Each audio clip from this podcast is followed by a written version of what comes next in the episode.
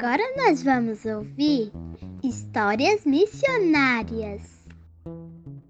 Olá, crianças! Vamos então à nossa história de hoje? Dona Lina morava em uma aldeia muito distante da cidade. Ela era casada e tinha dez filhos.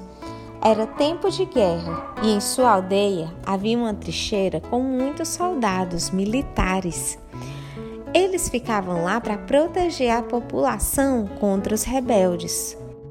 Durante as noites, todos ficavam muito assustados, ouvindo o barulho dos tiros e das bombas. Apesar da guerra, uma vez por semana, os missionários que deixaram o Brasil para morar no Senegal iam visitar a família de Dona Lina e compartilhar o amor de Jesus. Dona Lina ganhou um presente maravilhoso, uma Bíblia.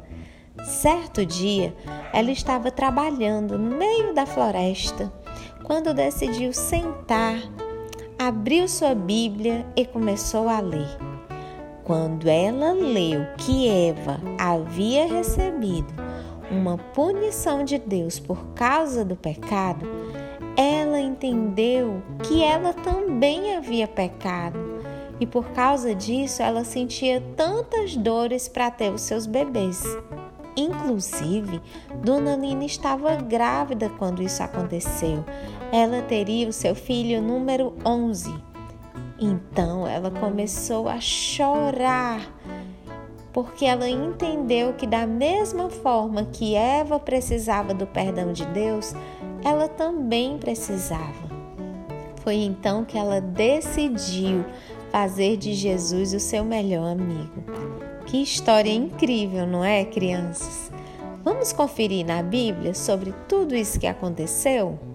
Em 1 João 1,9 diz: Se confessarmos os nossos pecados, ele é fiel e justo para perdoar os nossos pecados e nos purificar de toda injustiça.